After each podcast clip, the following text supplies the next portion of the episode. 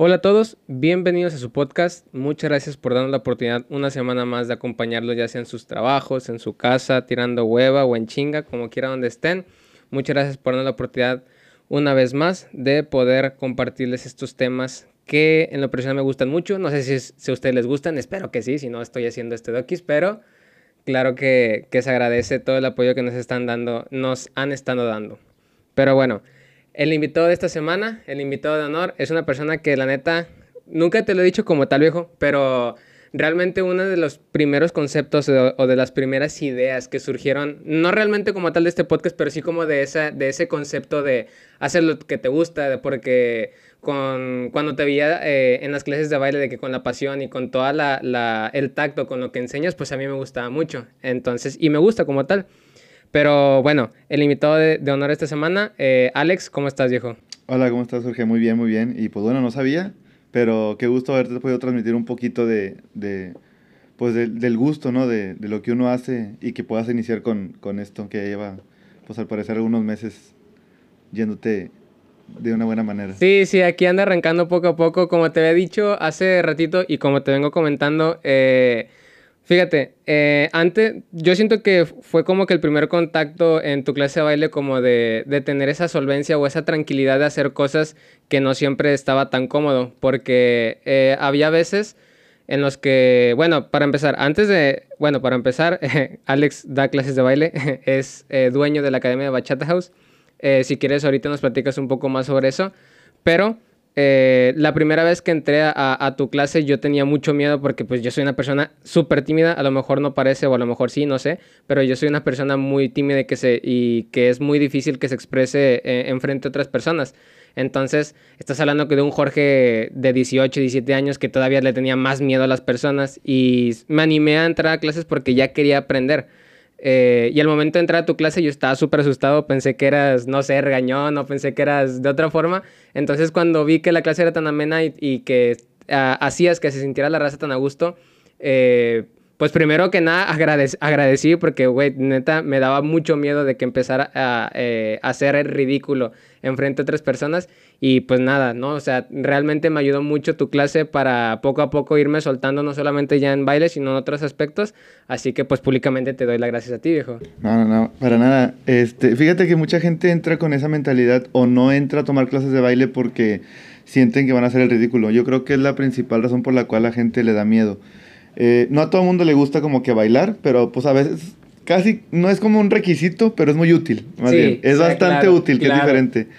Este, pero les da, les da miedo por lo mismo. Piensan que van a llegar a una clase donde ya se baila y, y no es así. Digo, bueno, no la mayoría, digo, no conozco todas las academias o todos los cursos de baile, pero pues el chiste es llevar a una persona desde cero hasta, hasta avanzado y, y pues el, el, punto es ese, que la gente se sienta como que en confianza, se sienta como tranquilo al ver que las demás personas también son principiantes, o sea, que tampoco tienen idea, tampoco saben y que empiezan desde cero, este, como uno mismo, ¿no? O sea, yo también empecé desde cero.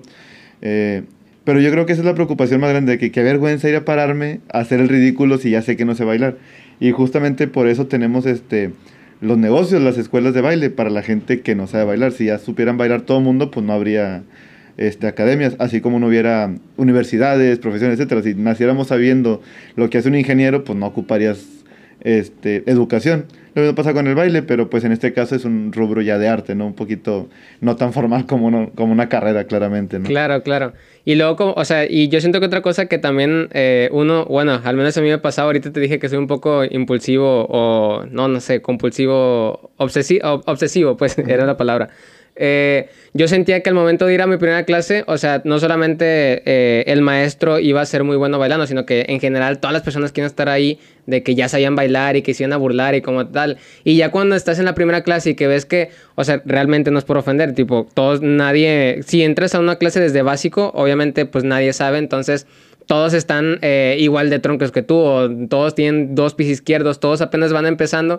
Entonces, realmente solamente es ese, es ese miedo, eh, ese miedo solamente está en tu mente. O sea, realmente todas las demás personas van igual que tú a aprender. Estoy seguro que todas las personas también van con miedo de que, ay, es que, que van a decir los demás y demás.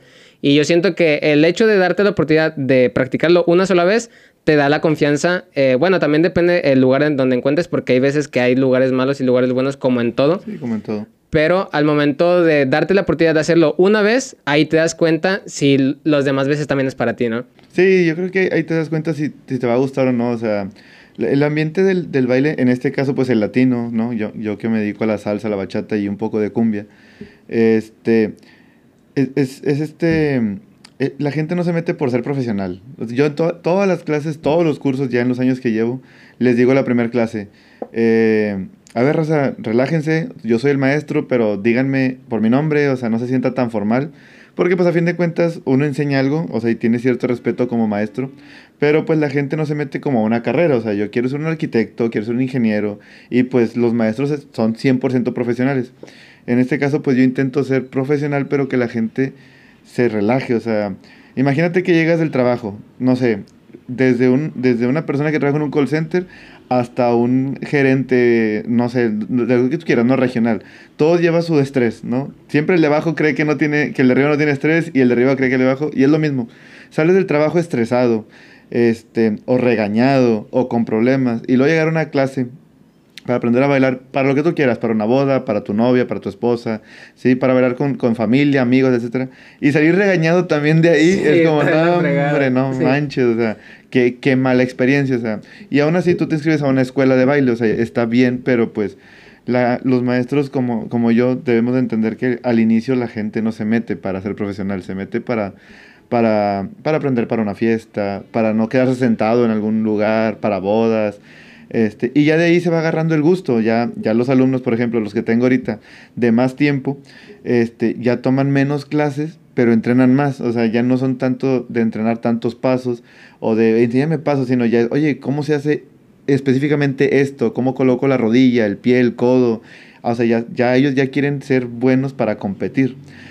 Como en cualquier otra disciplina, ya, llámese artes marciales, etcétera. O sea, uno se mete por deporte y luego termina uno compitiendo. Claro. Llámese música, uno se mete por gusto a la guitarra, por gusto al piano y al final termina, oye, yo quiero hacer algo más, o sea, ya sé, ya sé tocar, ya sé bailar, ya sé pelear, o sea, ahora quiero este, que dé frutos lo que sé hacer. Entonces, depende en qué nivel estás, o sea, definitivamente depende en qué nivel estás.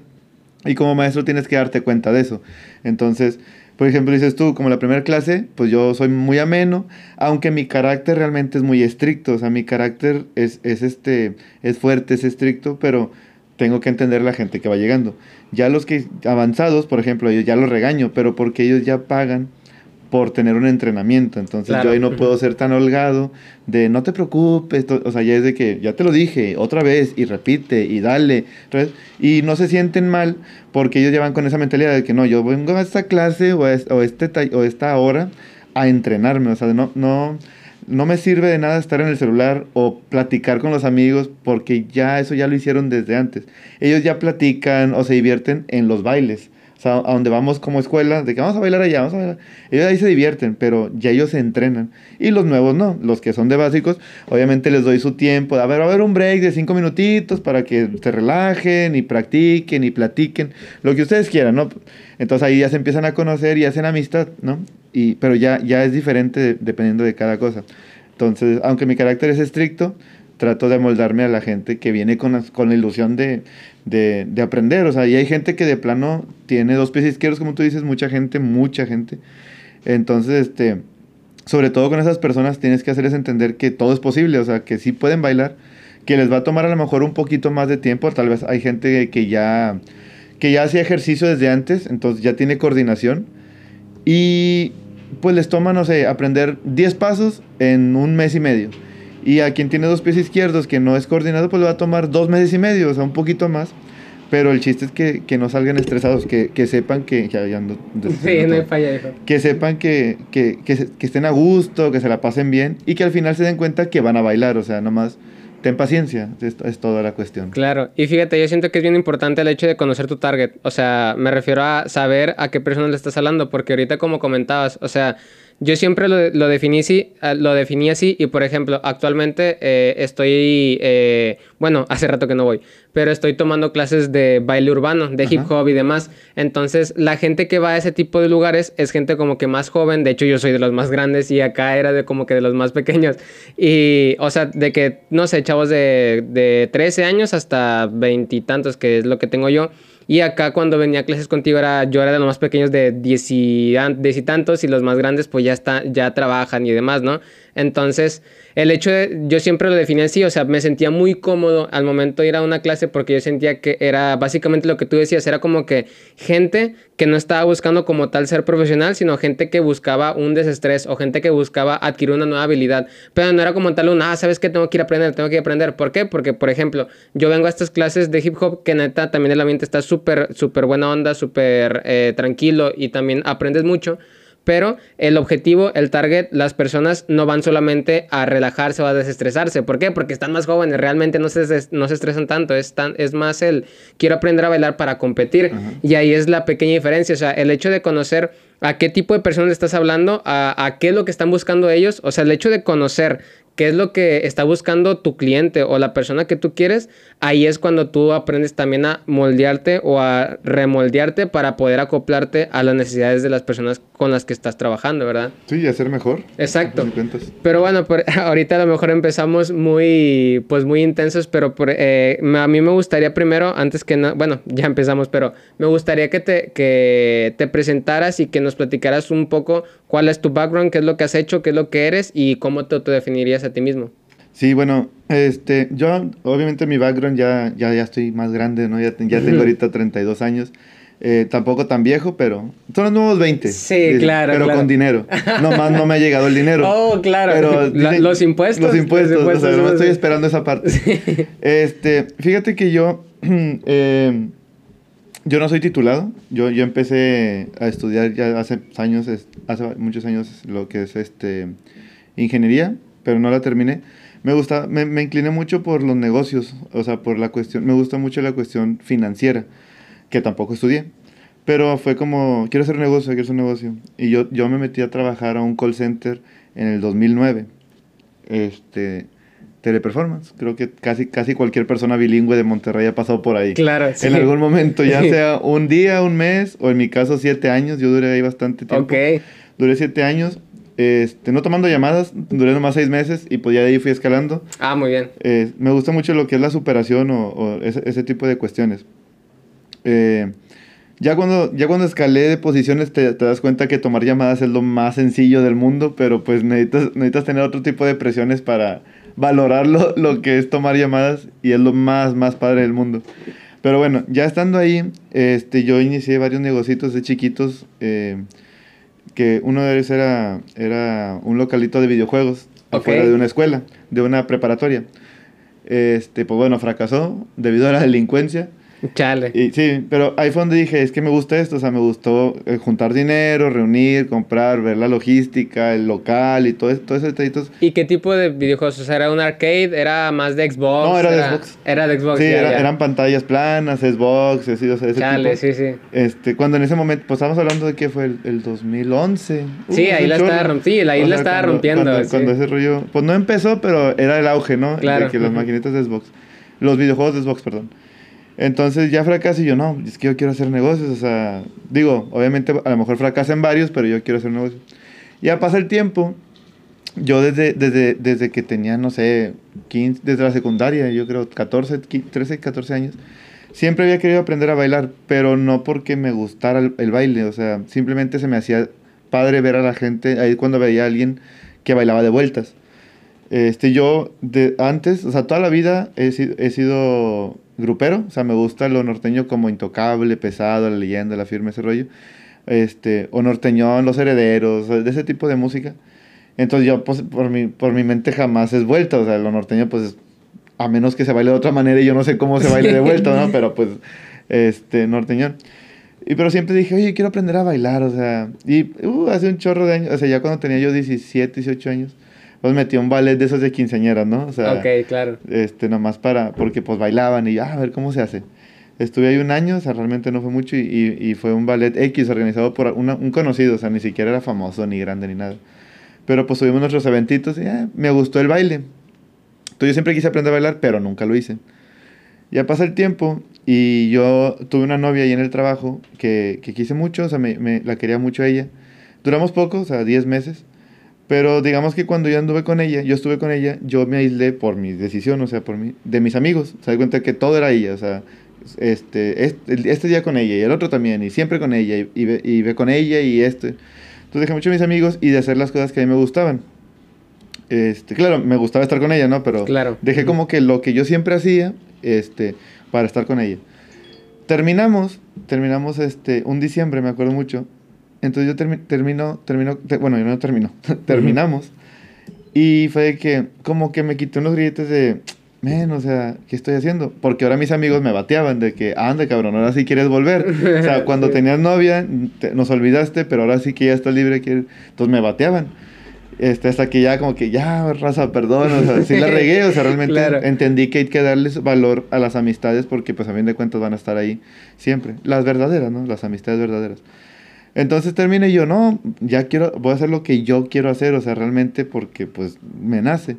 Y como, como si me lo mandaran del cielo, me salió una publicación en Face de clases de baile este, que es donde yo estoy. Yo no, yo no fundé ni soy dueño de la academia, yo soy socio de, de la academia, pero el dueño del nombre y fundador es mi maestro, que, es Israel Cuervos, se apida Cuervo. Todo el mundo le dice Cuervo, Israel Cuervo. Entonces me aparece publicidad porque un amigo en común de los dos, con el que yo estuve en la secundaria, lo compartió. Y yo, ah, mira. Y decía, clases de salsa y bachata. Para esto, esa exnovia le encantaba Romeo Santos. No era bachatera, porque también le gustaba grupero y así, pero le encantaba Remo Santos. Entonces, yo cuando empezamos a andar le compré boletos para ir a ver para ir a ver a Romeo a la Arena Monterrey. A mí por aquí me pasaba Romeo, o sea, ni lo conocía, si acaso escuchaba una conocía la del malo o la de propuesta indecente. Bueno, no, porque en ese entonces todavía ni salía. Creo que andaba saliendo, fuimos 2013. Ok. Pero conocía las populares ahí de aventura de, de Romeo que no sabían que era bachata, nomás porque salían en el radio, pero ni lo conocía. Entonces vamos. Eso fue muy chistoso porque vamos y, y pues la, la, llevé a una parte que no es el más caro, es una zona media, pero estaba, era un palco, aunque los palcos son caros, pero realmente eso no era caro, lo caro es cerca del artista, ¿no? Sí, man. Pero se veía muy padre, o sea, se veía lo lejos, o sea, estábamos lejos, pero centraditos. Y, y, todo me gustó, pero ella se empezó a desvivir por él, o sea, estaba casi seguro que si el, el Romeo le decía, vente, se subía, y entonces a mí me empezó a molestar mucho, o sea, yo fue como, o sea, yo sé que te gusta, pero pues aquí estoy, o sea, no vienes a... Lo cual no tiene nada de malo, o sea, ahora lo entiendo. Antes tenía pues obviamente menos edad.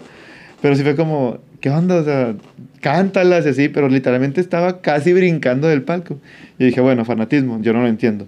¿Sí me explico? Eh, pero fue, así quedó. Entonces me quedé con el Romeo aquí, de que maldito Romeo, ni canta chido, canta como niña. Claro. Y es lo que creo que muchos hombres le criticamos, ¿no? O sea, los que lo, escucha, lo que lo, los que lo han escuchado, canta como mujer, ni canta chido, ¿qué es eso? Bla, bla. Entonces pasa y sale la publicidad y la academia se llama Bachata House, ¿no? Ajá. Y lo, pues decía, clases de salsa y bachata. Y yo, bueno, pues la salsa se baila como con vueltas ni conocía la salsa. O sea, conozco a Celia Cruz y Marc Anthony, que es salsero popero. Y yo, pues se baila de vueltas, pues no, para no quedarme sentado. Yo era de los de, pues voy a aprender a bailar para no quedarme sentado, ¿no? Para cuando salgan, que digan, ah, se mamut. O sea, ese me baila chido. Pero nunca escuchaba esa música. Total, fui a una clase de prueba y me gustó. Se me dio facilidad. No sé si porque siempre he hecho deporte o sea, coordinación, o porque bailé en el ballet un año, así, o sea, pero no se me hizo complicado. Yo entré en una clase que llevaba cinco clases. Y ya fue como que, ok, no entiendo varias cosas, pero las ejecuto, pero no sé por qué. Ya me gustó y le pagué, ¿no? La clase incluía salsa y bachata, eran las dos. Y ya, ah, pues está bueno. Entonces ya pasa el tiempo y yo pues era mucho de, de antro, o sea, me gustaba mucho ir a los antros. Bueno, en ese entonces me tocó hasta el barrio antiguo, o sea, también me tocó el barrio antiguo. Y pues bueno, en ese entonces ya sabes, un antro como hombre, ir solo eran 500 pesos. Y hablo de hace 14 años, o sea, de 14, de 12 a 14 años. Y hablo del barrio, no hablo de San Pedro, obviamente ya pues era más. Pero ir solo unos 500 pesos, ¿no? Y ir acompañado, pues ya unos mil, porque te luces, ¿no? Te Claro, lucías, claro, te lucías. sí. Y ya no era, ya no era tecate, ya era whisky, ¿no? Ya- entonces, 1500, mil, mil, 1500, depende de lo que compraras. Entonces, eso era por fin de semana, o sea, por sábado. Yo, yo iba sábado o a veces viernes y sábado. Entonces yo era de antro. Dentro del mundo de la salsa y mi maestro que, que, que él me inculcó eso de, de ser relajado, de, de ser raza, porque antes, antes los maestros, de, sobre todo de la salsa también, como en, como en cualquier profesión, lo de la salsa, lo, lo que no está mal, hacían de que no, así cómo vas a salir con tus alumnos y cómo vas a tomar con ellos y cómo vas a agarrar fiesta. Y pues Cuervo me decía, pues que no tiene nada de malo, o sea, una cosa es que me faltan el respeto en la clase cuando estoy siendo el maestro y profesional. Y otra cosa es que los invite a echarnos unas cheves a salir a bailar así porque pues eso se meten. Y yo, bueno, compartí ambos puntos, me inclino más por el de Cuervo y yo, pues sí, cierto, o sea, pues eso se meten, pues vamos a bailar. No es lo mismo que un alumno aprenda a bailar y le digas dónde hay lugares, no va a ir, solo no va a ir, le va a dar pena, es lo mismo. Pero ya cuando tú como maestro, oigan, chicos, raza, va a haber un evento el sábado, este, ¿quién jala? ¿Quién, quién quiere ir? Yo voy a ir. Entonces, ah, bueno, voy con el maestro, o sea, voy, voy con él y ya te sientes un poquito, o sea, ah, ok, respaldado. parte de, la, de, de mi grupito.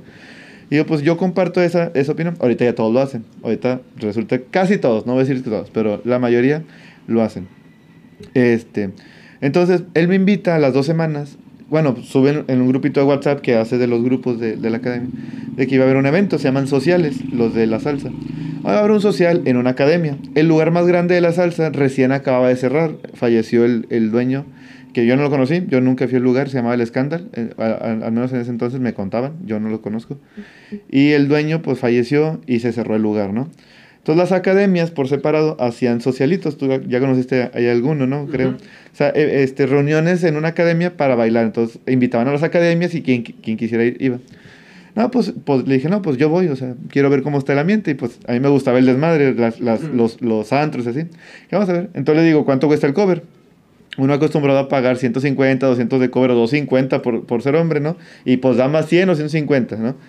Me dice, no, está en 100 pesos. Y yo, ah, ok, 100 pesos. Y le digo, ¿y, y ahí venden cheve o así? Dice, ah, tú la puedes meter. Sí. sí. Y yo, ah, y yo, ah, chis, ¿cómo? O sea, ¿yo puedo meter mi cerveza? Me dice, sí, o sea, pues es una academia, es un evento, una academia. Y yo, ah, no lleve nada, porque pues uno siempre tantea las aguas primero. Sí. Dije, no vaya a cajetearla, capaz nadie toma, ¿no? Entonces llegué y pues ya vi dos, tres hieleritas y mi maestro pues, llegó con una, una hielera, no llena obviamente, pero una hielera con, su- con cervezas y cervezas de otros dos, tres que ya, ya tenían tiempo, ¿no? Y yo, ah, ok, está, está- bien, no voy a ser el único. Ah, me lancé al Super 7 y compré un 18. Dije, pues por, por si sobra, así, para la raza. Entonces, no, pues me gasté 250 pesos, 100 del cover, 150 de la cerveza. Y pues salí, salí, no bailé ese día, me acuerdo muy bien que ese día no bailé porque obviamente estás apantallado por la gente que baila. Pero me gustó, o sea, gasté 250 pesos, cotorré con un chorro de banda, conocí muchas chavas. Eso me refiero de que porque se sientan o sacan a bailar a, tu- a, a los maestros o a los compañeros simplemente. Las mujeres te sacan. Cosa que en un antro pues no pasa, ¿no? Exacto. Y yo sí. me quedaba, ¿cómo? O sea, las chavas te sacan a ti. Sí, o sea, aquí es normal, vienes a bailar. O sea, y yo, no manches, o sea, yo hago eso en un antro y si no me batean, o, si me batean, pues que, que es algo común. Bueno, cuando no estás guapo, este, o con lana. Pero, o, sea, o, o si no bailas, pero si haces el intento, la chica cree que te la quiere ligar. Que es lo usual en un antro también, ¿no? Y acá no, o sea, no, pues aquí vienes a bailar. O sea, las chavas se sacan, tú sacas y nadie te dice que no. Y yo, ¿cómo? O sea, por 100, 100 250 pesos, pisteé, conocí razas, me refiero a razas de, de hombres, ¿no? De que, ah, mira, él se llama tal y, eh, ah, mira, yo también trabajo de lo mismo, se hace mucho networking ahí de que yo soy arquitecto, ah, no, pues yo soy ingeniero civil, ah, yo soy esto y lo otro. Ah, mira, que nice. Y aparte conoces chavas, ¿no? De que, ah, mira, qué padre. Y bailas, si quieres. Yo la primera vez no lo hice por, por, por Miedo, sí, por claro. miedo. Pero dije, no manches, está con ganas. Me dijo, "O- el jueves hay otro, era sábado, ¿no? El y yo, jalo. Entonces y ese día ya me animé, saqué a una, ¿no? Sí. Pero saqué a una que no conocía. Entonces, y me dijo, mañana hay otro, porque como se acaba de cerrar el lugar grande de la salsa, pues las academias obviamente no son tan grandes, ¿no? Entonces, el juevesitos una academia, el viernes otra, y así como que se empezaron a repartir ahí para que siempre hubiera un lugar para bailar. Y yo, no, pues el viernes otra. Y me topé a la misma del jueves. Y entonces, como ya bailé una vez y ya sabe que soy principiante, como que agarré confianza, ¿no? Pues ya tengo una conocida. La volví a sacar y de ahí me puse la meta de sacar a una o dos desconocidas por día que yo vaya. Entonces iba haciendo mi red de personas que iba conociendo más amplia. Y aunque yo seguía siendo nuevo o con pocos pasos, ya me sentía en confianza de que, oye, bailas otra vez conmigo, ya sabes que soy principiante.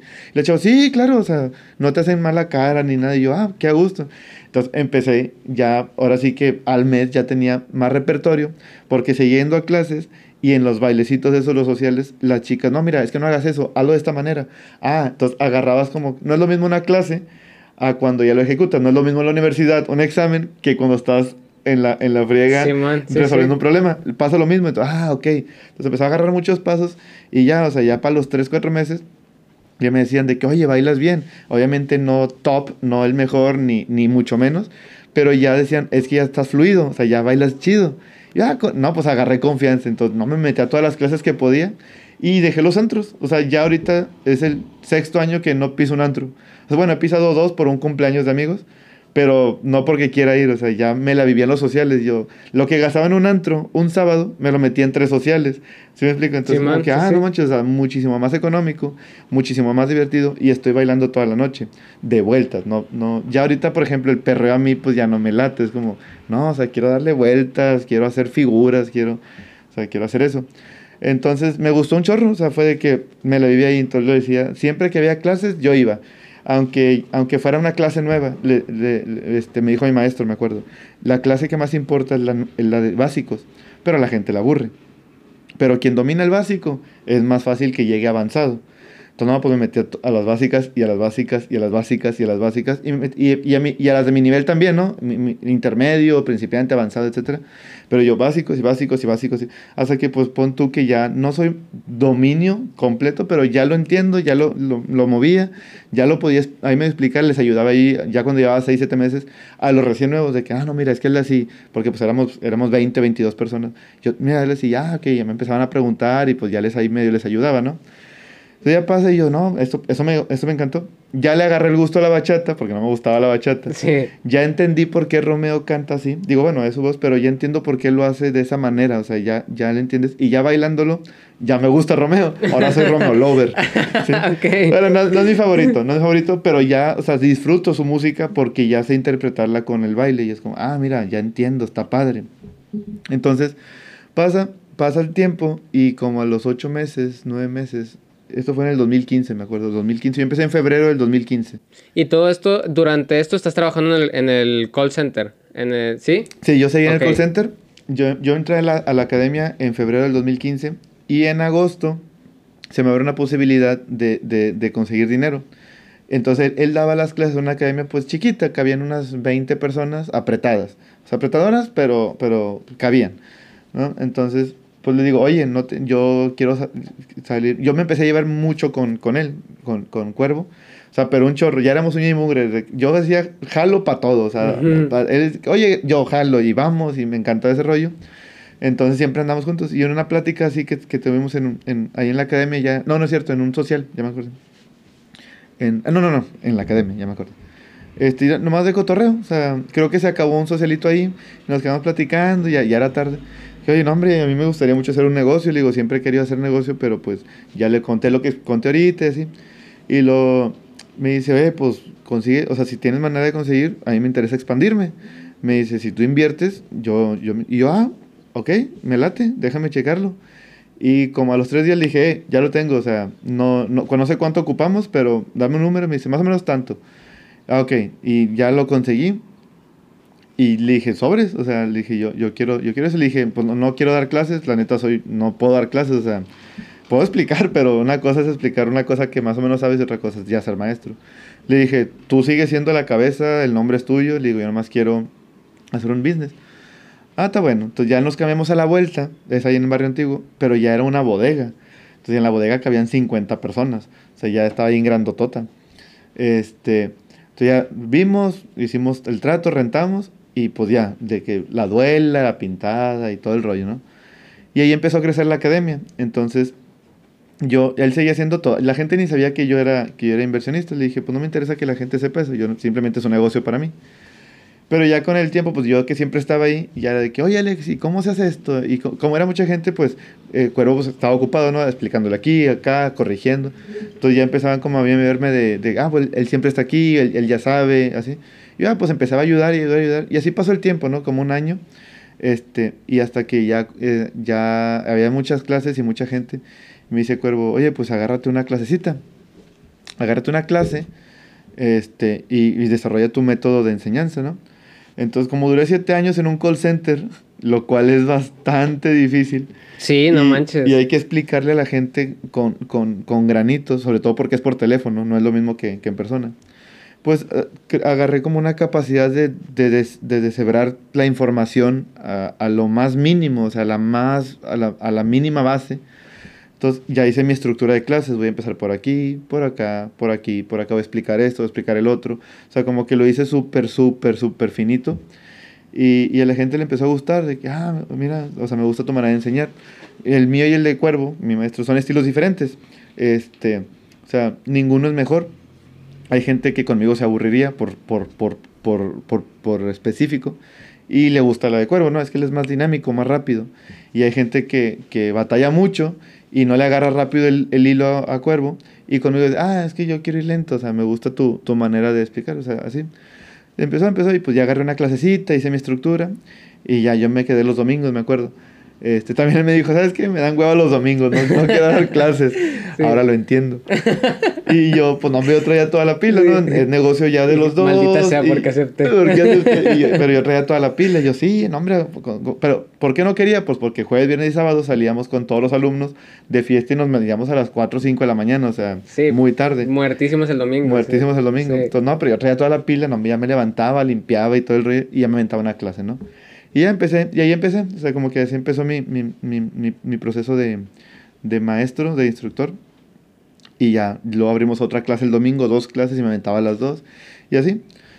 Este, ya pasa el tiempo y se abre la posibilidad, fue de que, oye, pues vamos a, a ver la manera de otra sucursal, porque hay gente que, bueno, en ese entonces me acuerdo, ahorita todavía, pero sobre todo en ese entonces, la bachata de él le gustaba mucho a la gente. En otras academias también le enseñan y los maestros son muy buenos, pero él, él tiene un estilo, particular que, que, les gustaba mucho cuando, cuando lo veían bailar o cuando veían algunos alumnos de él, de que, ah, es que está mi padre, baila, él baila muy sensual, muy pegado, disfruta mucho la música y se nota. Este, entonces la gente es que no tienes una, una sucursal en Apodaca, no tienes una sucursal en San Nicolás, en Cumbres, en San Pedro. No, pues nomás estamos en barrio y pues la gente de lejos, pues como que no, hombre, que flojera ir hasta allá para eso. Total, pues ya vimos la opción. No, pues está bueno, ¿dónde? No, pues San Nicolás, ¿no? Hay mucha gente, está Escobedo se, se, relativamente cerca, ¿no? O sea, Ajá. más cerca que el barrio. Claro. Y Apodaca. Y vimos el local donde yo estoy ahorita. Y de ahí se abrió el, el, el, la posibilidad. Este, y ya reunimos otra vez dinero, ¿no? El financiamiento. Y ya rentamos, compramos los, todo, todo, todo el equipo, ¿no? La, la bocina, la, la, duela. Y como ya tenía yo ya un año dando clases, ahora sí este, ahora sí digamos que ya, bueno, ya no estoy de, de cero para instruir, ya me vine para acá. O sea, yo, yo, me vengo para acá, para San Nicolás, entonces ya yo me encargo de dirigir acá y él se encarga de dirigir allá el, el, centro. Y justamente por eso no tenemos más sucursales, porque nos dicen mucho, es que hay academias que tienen sucursales en todas partes. Y nuestra visión, al menos en eso, es que no queremos sucursales porque no queremos a cualquier maestro, aunque sean muy buenos. O sea, no es lo mismo transmitir pasión y gusto que transmitir una clase y un paso.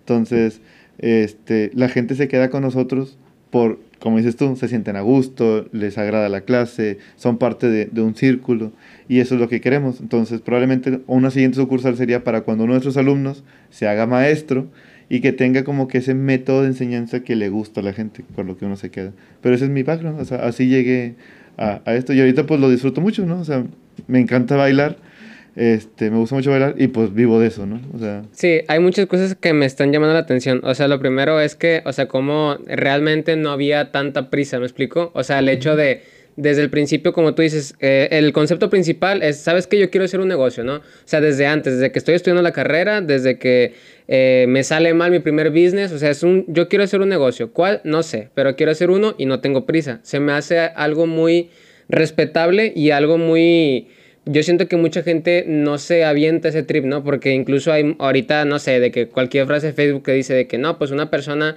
eh, le da miedo arriesgarse tres años, pero puede estar toda su vida, En, una oficina de que, o sea, ese tipo de cosas, ¿no? Como eh, en tu caso, o sea, realmente estabas trabajando como un, un empleado y, pero vaya, aún así nunca quitaste el dedo de la raya en la otra parte, ¿no? Que sabes que yo quiero abrir un negocio. ¿Cuándo? Cuando se presente la oportunidad. Pero yo sé que en algún punto tengo que hacerlo, ¿no? Entonces, se me, llama mucho la atención eso eh, como primer punto, o sea, el hecho de que no tenías tanta prisa. El otro punto es como, o sea, tu tus ganas de trabajar se notaban desde el call center. O sea, ahorita me decías que, que, escalaste, que escalaste los seis meses. Yo, la neta, yo también estuve en un call center, pero estuve de que un mes y me ahogué. O sea, ¿por qué? No, es que soy malo, soy malo. Te estoy diciendo que, que, yo era, yo tenía que vender. Y aparte, en ese tiempo era mucho más difícil porque me da mucha risa porque me tiran mucho carro mis amigos por eso. Pero yo estaba vendiendo eh, paquetes de, ay, ¿cómo se llama? De los panteones, los mausoleos, ah, todo ese rollo así. No, es lo más difícil del mundo. Nadie quiere comprar eso. Es, es, está, es pésimo el primer trabajo de call center. Entonces, aparte, yo entro, yo no sé hablar con gente extraña, soy súper tímido, yo solamente te ocupaba dinero. Entonces, eh, hoy, después del mes, gracias a Dios, o sea, agarré callo y sí pude eh, vender uno eh, se terminó el proceso antes. Eh, yo me salí, yo no supe qué pasó, no solamente se lo di a mi, a mi supervisor. Pero vaya, yo sé lo difícil que es eso porque yo lo viví y entiendo que es un trabajo muy, para mí, muy difícil en la parte de ventas. Entonces el hecho de que me digas de que, ¿sabes qué? A los seis meses me vieron el talento y empecé a escalar, digo, güey, no manches, o sea, yo estoy seguro que yo hubiera pasado tres años y no hubiera pasado nada, era malísimo, ¿no?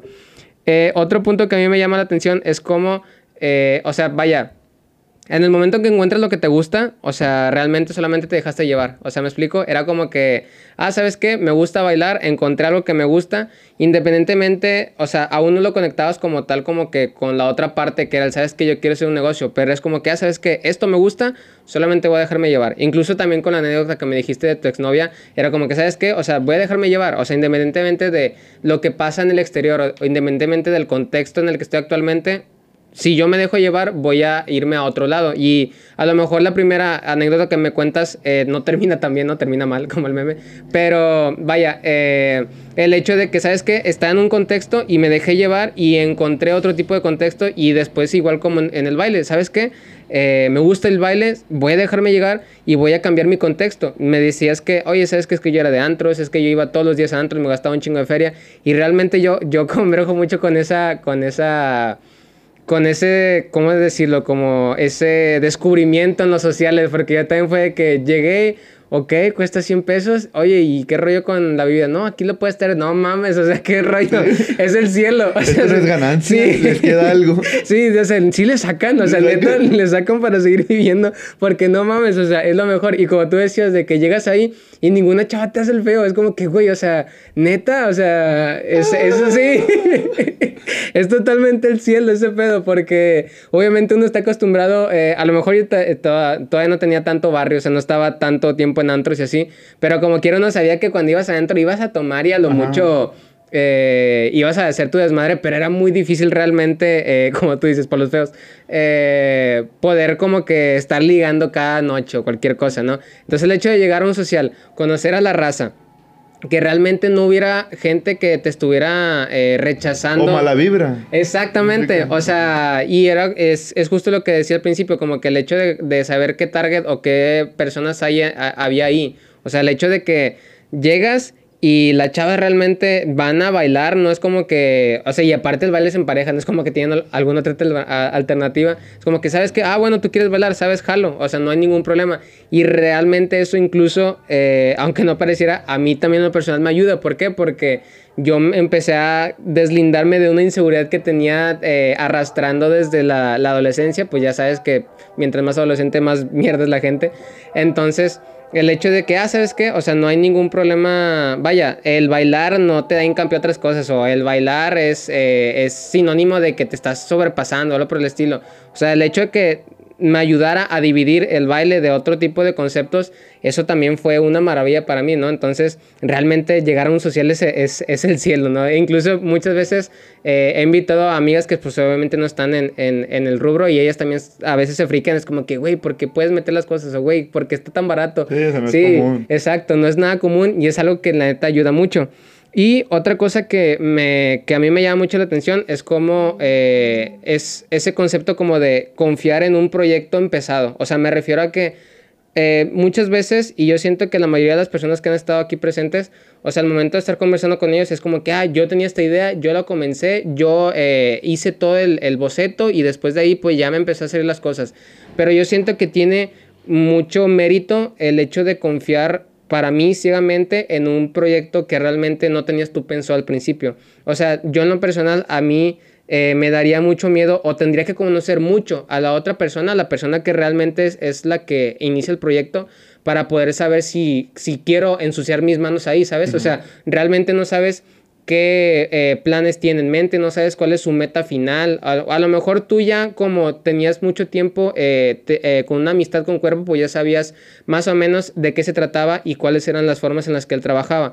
Pero por decir, en lo personal yo siento que es un problema que actualmente tienen muchos empleados en las empresas. O sea, el hecho de que realmente van ahí para generar dinero, pero no van ahí para comprar el proyecto como tal. O sea, estás en una empresa, no sé, estás en una empresa de alimentos, estás en una empresa de de distribución, esta es una empresa, no sé, de sistemas o de cualquier cosa, es como que, güey, o sea, yo, mi sueño no es crear el mejor programa para RH. O sea, realmente nadie, mm. tiene, ese, nadie, nadie tiene ese sueño, ¿no? Es un sueño muy, es muy sistematizado, muy, muy, que será realmente solamente para la persona que lo creó.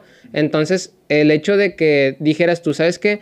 Eh, este proyecto como tal no es algo que yo tenía pensado, pero me lo encuentro, me gusta y el hecho de comprar el proyecto, ¿sabes qué? O sea, mm, yo no lo empecé, no era mío, pero te conozco, entiendo para dónde quieres ir y la neta es que a mí también me gusta. O sea, ese hecho de, de poder confiar ciegamente en un proyecto empezado también a mí me llama mucho la atención, güey, es algo muy cabrón. Sí, la verdad fue, fue muy difícil. Este, cuando yo, cuando ya abrimos la academia en hambre, mi primer error fue adiós empresa. Claro. En, sí. en ese entonces yo ya estaba en un, en un área que se llama Workforce Management y, y pasó algo muy, muy, muy desagradable. Me pusieron con un... Me cambiaron el jefe. Ya sabes que pues para uno siempre el jefe está bien güey. Aunque pues no es cierto, pero pues para uno siempre el jefe está bien güey. Sí. Pero tenía un yo tenía un jefe muy eficiente. Muy fuerte de carácter, hasta mamón. Pero era, o sea, te hablaba muy fuerte, golpeado, sin, sin, sin, sin pasarse la raya, sí, ah, sin, maldiciones ni nada agresivo. Pero si era como, ¿cómo no sabes hacer? Pues para eso te, pago, para eso te pagan, o sea, cosas así muy, muy fuerte, pero era muy eficiente, muy eficiente. Entonces, a tú tenías un problema, tenías que intentar resolverlo. Pero si no podías, o no, ya de plano no sabes, él, o sea, oye, oye, men, este, me acuerdo muy bien, se llamaba Adrián Sendejas. Muy, muy eficiente. Él te decía, ¿ya, ¿ya intentaste? Sí, hice esto. Ah, bueno, no te preocupes, pásamelo, yo lo hago. Y lo resolvía. ¿okay? Me cambiaron a otro, muy, muy eficiente también, muy tranquilo, o sea, muy pasivo. O sea, de que no te preocupes, o sea, todo bien, ahorita vemos cómo lo hacemos. Hugo Treviño, me acuerdo de él. Luego me cambiaron a otra persona que ni me acuerdo el nombre. Y ahí fue donde empezó el problema. Este, ya donde yo estaba era una campaña nueva para Teleperformance, para la, para la, empresa. Y pues obviamente todo era nuevo. Todo Teleperformance se maneja de una manera y tiene un estándar y un sistema. Pero esta campaña no. El cliente, que era americano, dijo, no, yo no quiero tu sistema, o sea, te voy a pagar por tu servicio, pero yo quiero que uses mi sistema. Entonces todo era nuevo, o sea, no era como que le pudiera preguntar yo a alguien superior de que, oye, ¿cómo se...? Porque no sabían, o sea, yo fui a tomar el curso y pues rífatela. O sea, si no sabes, márcale al cliente, lo cual pues es más incómodo porque el cliente te va a decir, pues para eso te, te dio un curso, ¿no? Sí, man, Pues sí, estoy sí. pagando. Entonces, si no sabías, era como, ahí, ahí empezaba el problema. Entonces, este, y me cambiaron a ese, a ese jefe que aparte era ineficiente. Yo lo considero ineficiente porque tenía varias campañas y pues si todas se manejan igual, donde tú estés no importa. Entonces, vente a la nueva. O sea, está, vente a este edificio porque tienes que estar al tanto de lo que pasa. Entonces, había un problema, tenía que yo resolverlo o ir hasta donde estaba él para decirle, oye, pasó esto, y pues pide ayuda, o sea, yo no puedo hacer nada. ¿Sí me explico? O no están las instrucciones, y era como, y nunca venía, así como, me empecé a estresar. Y era, oye, te puedes quedar más tiempo y puedes hacer esto y puedes hacer lo otro y puedes... Una vez hubo un error por parte de alguien de la operación y no le iban a pagar a nadie.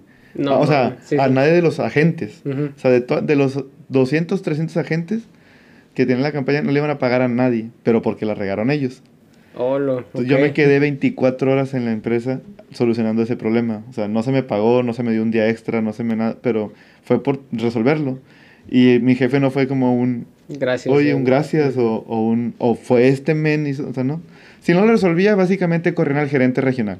O sea, fue así, o sea, como fue como, no porque yo me sé chingón, yo me quedé haciendo un trabajo sencillo, pero tomó 24 horas, literalmente me quedé dormido en la empresa como dos horas, me desperté en la noche y volví a seguir trabajando. O sea, por sencillo, pero era muy tardado. Entonces me desesperé mucho, entonces cuando ya abrimos la academia, yo fue, ya, a la fregada, o sea, ya no quiero estar aquí, qué flojera estar resolviendo un, un trabajo que no me corresponde. Y vuelvo al punto de ya de la academia. Ese fue el primer error, o sea, yo asumí que el pronóstico que Cuervo me había dicho, no hombre, vamos a tener más gente, no, si va a haber lana, o sea, vas a tener, tu- lo que ganas allá, lo vas a tener aquí. Este, claro, no ganaba mucho, pero pues vivía decente, ¿no? Claro. Y pues no, o sea, Ok. obviamente sí llegamos a ese número, pero como en un año y medio. O sea, porque una- una- no es como que, ah, mira, ya está más grande, todo el mundo quiere ir. O sea, tienes que hacer marketing, publicidad, etcétera, etcétera. Y pues fue un, pro- o sea, fue un, a la madre, o sea. ¿Qué hice? Sí, ¿qué, sí. ¿Qué hice? O sea, y pues fue a fregarle, o sea, jalar y jalar y jalar. Y pues al final un negocio pues es algo bueno, o sea, para las personas, pero no es fácil, es más difícil que tener una chamba. Por eso no cualquiera se avienta a dejar una chamba y tener un negocio. Yo porque pues me, me apendejé. O sea, yo porque lo hice de mala manera. Sí. Debí seguir un año más trabajando y pues ahora sí juntando la neta y lo que cayera de acá lo ahorraba y así, pero pues lo hice mal. Pero bueno, al final ya salió y obviamente ya empezamos con choques, ¿no? O sea, como todo, como dices tú, ya lo conocías, pues sí, de ocho meses. Y empezamos... es que- ok, es que sonaba como que fue un proceso mucho más largo, no, no, fue no, súper o sea, corto. Fue ocho claro. meses. Entonces, este, no, o, o sea, hubo muchas veces en que chocamos y, era como chingo, o sea, nos, nos enojábamos y nos peleamos. Pero yo creo que lo que salió adelante, lo que sacó a flote todo fue la paciencia. O sea, por ejemplo, yo soy muy, te digo, muy estricto de carácter, muy fuerte y enojón, pero se me olvida rápido. O sea, al día siguiente ya es como, ay, qué flojera estar cargando con esto. Y él, y él es una, una persona que casi no se enoja, ¿sí? Y cuando se enoja es como, ah, o sea, te manda, ah, chinga tu cola, ¿sí? Perdón por la palabra. Nada, no hay Y, falla. y después, y, o sea, y a la hora ya está como, ¿unas chaves o qué? O sea, es, es muy relajado. Entonces Sí, yo creo que eso nos ayudó, que es cuestión ya de carácter, ¿no? De, de saber que, que cuando estás más chico, por ejemplo, un enojo te dura mucho, ¿no? O este, eh, ya acá es como que la llevamos como suave y fue como, a ver, pues ya ni pedo, o sea, ya pasó, ¿sí? O sea, ya no podemos hacer nada. ¿Qué hacemos ahora? Ah, bueno, vamos a hacer esto, está bueno, vamos a hacer esto. Y ya, o sea, como que eso nos ayudó a, a, a llevarnos por un, buen, por un buen camino en la academia. Este, pero sí, definitivamente no, no es fácil, sí está, Sí. sí está pesadito. Y ese primer año, o sea, ¿cómo, ¿cómo sobreviviste en ese tiempo? O sea, sin... Sí, o sea, sin el ingreso, vaya, ¿cuál, cuál fue? O sea, ¿solamente te apretaste en los, en los pagos, en los, en los gastos y demás? O... Sí, no, lo- bueno, en ese entonces, obviamente, este, yo, por ejemplo, yo no, yo no vivía solo, yo vivía con familia. Yo vivía con mis abuelos, mi mamá, pues, falleció cuando yo era niño, y, y mi papá no, no vive aquí. Este, bueno, casi no, lo, no, no nos frecuentamos. Ya. Entonces, yo desde chico vivo con mis abuelos, este, entonces, para bien o para mal, pues, ellos me apoyaban mucho. Ya cuando yo tenía el trabajo, pues, no había problema, yo, yo ayudaba un poquito en la casa y así, y trataba de ahorrar, cosas así. Este, entonces pasa eso y pues le, sí le digo a, a, a mis abuelos de que, oigan, espérenme tantito, o sea, eh, la verdad es que le, le expliqué lo mismo, ¿no? No tan detallado, ¿sí? Claro, pero sí. pues le dije, es que estoy muy corto. Pero a lo que voy con eso es que no tenía una renta que pagar como tal, no tenía, o sea, comida ellos ponían mucha, y así, entonces si, si pasaba algo era como, no, no pasa nada, o sea, aquí mi, mi abuelo, pues que en paz descanse ya, era muy chambeador y era carpintero, eh, y su taller estaba al lado de la casa. Entonces le iba, le iba bien, le iba bien. eh, y pues entonces pasó eso y yo pues nomás me ajusté. Simplemente, por ejemplo, no andaba de fiesta, no compraba tonterías, no, o sea, simplemente es si acaso para comida y, y sacar y las clases y así, o sea, lo que se pudiera hacer.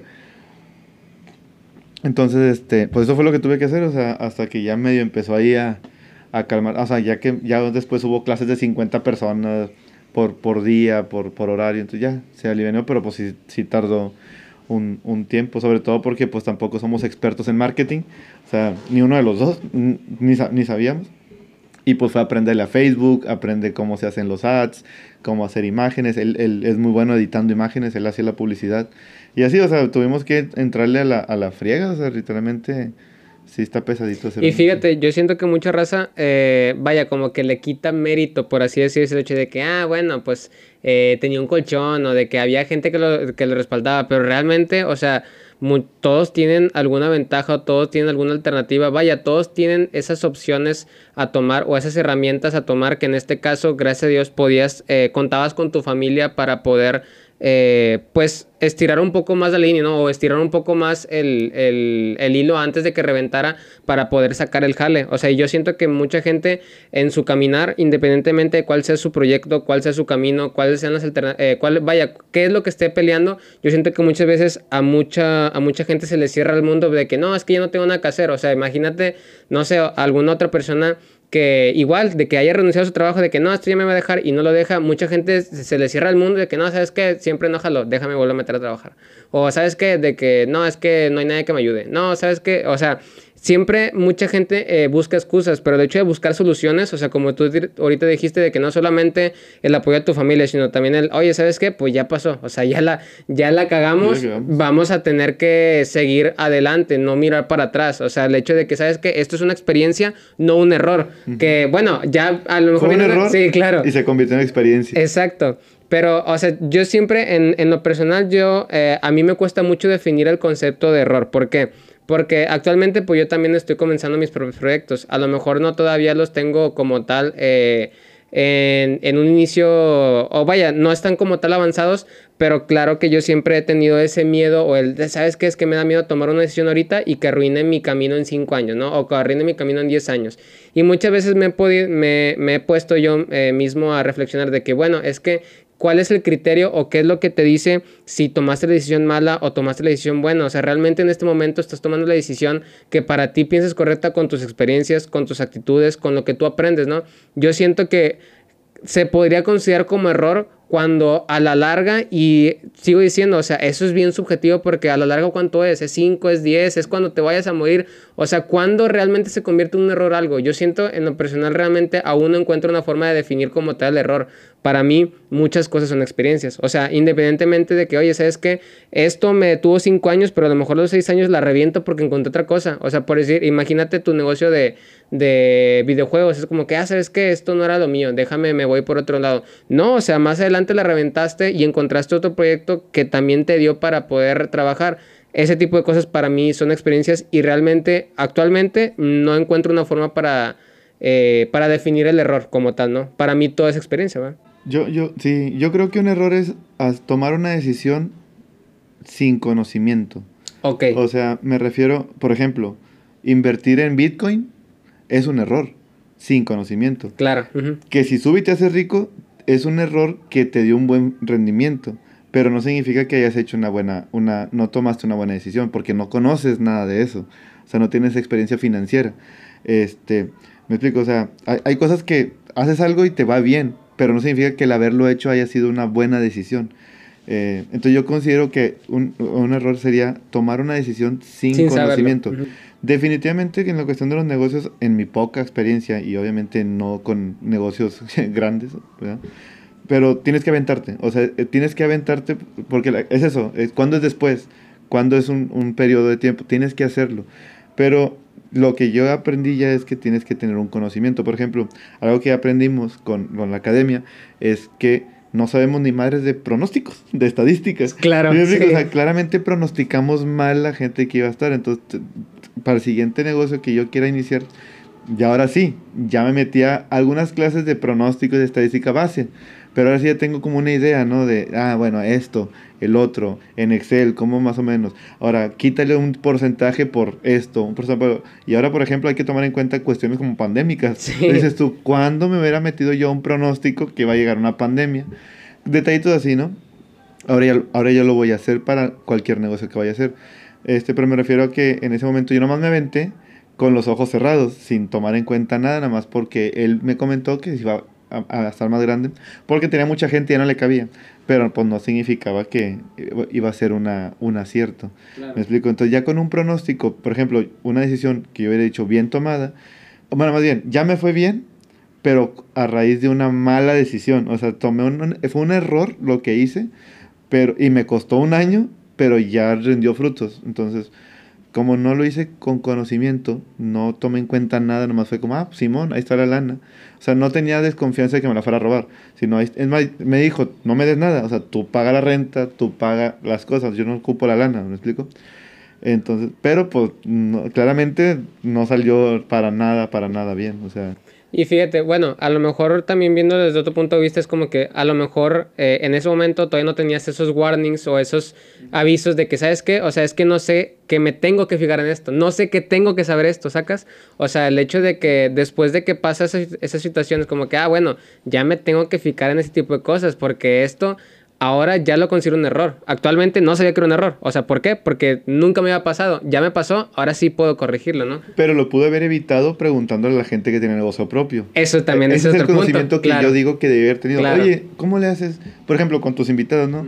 Oye, ¿cómo, qué pasó? ¿Qué, qué, qué hiciste? ¿Qué tomaste en cuenta? ¿Qué, qué debes de, de, checar? O sea, ¿qué, ¿qué problema tuviste? Entonces, ese conocimiento debí yo haberlo eh, preguntado antes, eh, adquirirlo y con base en eso haber hecho mi planeación para hacer el negocio. Sí, en eso sí tiene razón. A eso me refiero. Ajá, sí, porque por ejemplo, eh, con mis amigos que empezaron primero su podcast, eh, que se lo recomiendo mucho, eh, es una amiga que se llama Marijosa y otro chavo que se llama Mario, que cada uno abrió su podcast distinto. Gracias a que ellos dos abren su podcast, es como que, ah, bueno, ya me empecé a fijar no en plan de criticar, sino más en plan de, oye, ¿sabes qué? A ver cómo llevan la plática, qué tipo de herramientas usan, oye, cómo lo distribuyes. El, el hecho de, es muy cierto lo que estás diciendo, o sea, el hecho de apoyarte en las personas que ya han iniciado, eh, le da un valor agregado a lo que tú estás haciendo, porque ya sabes cuál es el camino, no estás empezando de cero. O sea, no te vas a copiar de ellos, tú tienes tu proyecto, tus ideas, pero muchos problemas si, si caen en lo mismo y en lo mismo y en lo mismo. Claro. Sí, por ejemplo, un error muy común en los negocios es tener el dinero para abrir el primer mes y no tener un fondo para los siguientes seis meses o un año para la renta. Ah, ok, Entonces todo el mundo, no hombre, no hay pedo, ponemos un puesto de pollos, se venden 100 pollos el primer mes y con eso pagamos el segundo. No, va a pasar. ¿Sí? Digo, al menos que tengas un golpe de suerte, ¿no? o, por alguna razón te fue bien. Pero mucha gente, y cierran, los negocios cierran rápido por ese tipo de detallitos. Ah, pues que no junté para un segundo mes. Yo asumí que me iba a ir bien para la renta al menos. Exacto, y no, sí. no pasa eso. Sí, la parte de la preproducción, que actualmente lo tengo muy masticado por el hecho de que actualmente estoy estudiando música, es hiper importante. O sea, igual, transmitiendo a la parte de la música Actualmente, eh, estando tomando clases, yo antes veía la música o las canciones que yo eh, componía como un camino lineal. O sea, era como que, haces ah, que me entró la aspiración, tengo que ponerme a escribir en chinga porque si no se me va a ir. Y actualmente es una receta donde le puedo meter diferentes instrumentos. No más que el hecho de depurar cada vez el, el, el producto final para que al final sea algo mucho mejor era una práctica que no tenía. O sea, mi maestro me lo inculca mucho que no, es que sabes qué, es que tienes que escribirlo, tienes que anotar todos los apuntes, tienes que tener todo el boceto, tienes que saber qué es lo que vas a hacer. No es un, ah, sabes que empiezo y sobre la marcha a ver qué sale. No, es un, a ver, primero escribe el boceto, después depuralo, después vuelve a depurar hasta que ya salga algo que es correcto para ti, ¿verdad? Y ya ahí, eh, a lo mejor ya ahí es cuando ya puedes tomar decisiones que te van a tener beneficios de forma segura. En teoría, ¿verdad? O sea, no 100%, pero mínimo con un buen camino. Claro. Oye, y si quieres pasando a tema un poco más eh, sobre el baile, eh, tú eh, me estás diciendo que aprendiste a tomar, perdón, a, a, bailar dentro de Bachata House. Pero eh, ¿has tomado algún otro curso? ¿Te has ido a otros lugares? Eh, tengo entendido que también han, ido como competencia a otros lugares, ese tipo de cosas. O sea, ¿tienes ese tipo de experiencias? Sí, hay, hay en, en, este ambiente pues se le llaman congresos como en casi cualquier profesión, ¿no? Congreso de medicina, congreso de acá. Y los congresos pues lo que hacen los, los que lo organizan, ¿no? Este, este, traen artistas, traen artistas de música, obviamente, y de baile. O sea, digamos los, las estrellas o los campeones nacionales, mundiales. Y en esos congresos imparten talleres. Por ejemplo, tú vas a un congreso, ¿no? El más grande. De hecho, no me tocó el más grande por, por razones de esto al principio. Este, y luego ya iba a ir el año pasado, la pandemia. Maldita sea, sí. ¿Te explico? Pero el más grande que era, ese, era en Puebla. Este año lo movieron a Cancún, pero siempre ha sido en Puebla. Eh, eh, en, ese, en ese congreso es el Eurozón Latino. creo que hasta donde tengo entendido van hasta 5 mil personas. O sea, es un congreso gigante y se traen artistas grandes. Háblese de Marc Anthony, por ejemplo. No sé si lo han traído alguna vez, no me ha tocado, Pero hablo de, o sea, de potencias de la salsa y la bachata grandísimos. O sea, en la bachata han traído a Daniel, Daniel Santa Cruz, a Héctor Acosta, en la salsa han traído al, Gran Combo de Puerto Rico. O sea, realmente este, músicos grandes de, de, este ambiente. Y se han traído artistas de baile muy fuertes, o sea, como Karen, Karen, y Ricardo, Karen Forcano y Ricardo, Fernando Sosa de Italia, o sea, La Fuerza de, de Estados Unidos y así, o sea, muchos artistas. Y en esos congresos, pues duran cuatro o cinco días en, en, la mañana, esos artistas de baile dan talleres, ¿no? Ya tú tienes tu, tu programa y dan, hay varios salones. Tú llegas a ver qué programa. A las, 8, a las 9 de la mañana, bueno, ni tan temprano, a las 9. Sí, porque a las 8 estamos todos sí, molidos. Muertísimos, claro. Este, 9 o 10 de la mañana, bueno, vamos a decir 10. 10 de la mañana, salón 1, este, bachata avanzado con Jorge Perales, ¿no? Este, y a la misma hora, salón 2, eh, salsa intermedios con tal. Y a la misma hora, salón 3, es este, técnica de danza. ¿no? Entonces, ah, bueno, a mí me interesa tomar este, ya te metes a ese. Y a las 11, otro, y a las 12, y a la 1, y a las 2, o sea, son como 6, 7 horas. A ver, ¿cuántas aguantas, no? O tú dices, bueno, ¿sabes que A esta hora lo voy a descansar, no me interesa mucho ninguno de estos. Un respirito, ir a comer, este, o, tomar agua, así, y ya regresar a lo siguiente. Entonces, eh, sí me ha tocado ir a ese. Este, aquí en Monterrey hay dos, he ido los dos, que es el Mambolé One, que lo hacen en febrero, eh, por parte de la Academia Mambolé. sí. y el otro lo hace, el otro es el Timbal Dance Congress, que a mi percepción es un poquito más grande, lo hacen en noviembre, por parte del director de la Academia de Bembé. Este, que él es campeón mundial, por cierto, de salsa. Es aquí de Monterrey. Bueno, él es de Tapico, pero aprendió a bailar aquí en Monterrey y siempre ha estado aquí. Eh, esos. Y también he ido al de Oaxaca y al de. Es playa, se me. Huatulco. Huatulco. Y todos esos, o sea, son, son tallercitos que, que, te ayudan mucho. Porque, pues, quieras o no, yo, por ejemplo, aunque me gusta mucho, no estoy entrenando todo el día. Este, no soy un ávido competidor. No me gusta mucho el escenario para competir. Por el formato en cómo evalúan. Siento que, que no. A mí no me gusta. Es muy técnico parece, parece folclore. Claro. Y para mí la salsa y la bachata es calle. Eh, entonces, como a mí no me gusta mucho, no soy un habido competidor, no, no, no me entreno tanto en eso, pero sí trato de tomar todos los... Ah, bueno, me refería, perdón. No entreno todo el día para eso. Pero ellos, que si son campeones, por ejemplo, pues entrenan 8 o 9 horas, o sea, y llámese que practican ballet, danza contemporánea, jazz, aparte de salsa y bachata para mejorar su estilo y todos esos detallitos. Este, entonces, pues todo lo que una clase con cualquier persona de ellos le aprendes algo. O sea, ah, mira, es que la cadera, es que la punta del pie, es que el codo, es que los hombros.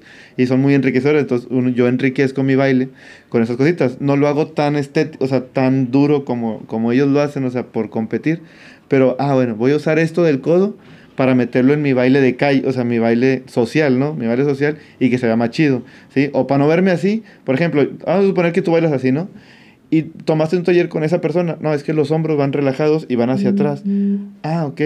Entonces ya no vas a bailar, no vas a bailar como competidor, así tan duro, pero ya no vas a bailar social así. O sea, ah, ok, ya me ayudó a relajar los hombros, ya entiendo que la postura es más relajada. Y así, esos detallitos los vas tomando con, con esas personas. Entonces yo, aparte de, tomar clases con, con, mi maestro Cuervo, pues ya a los, todos los congresos siempre me trato de meter desde la primera hora a los talleres, aunque esté bien muerto, porque en la noche es el social, ¿no?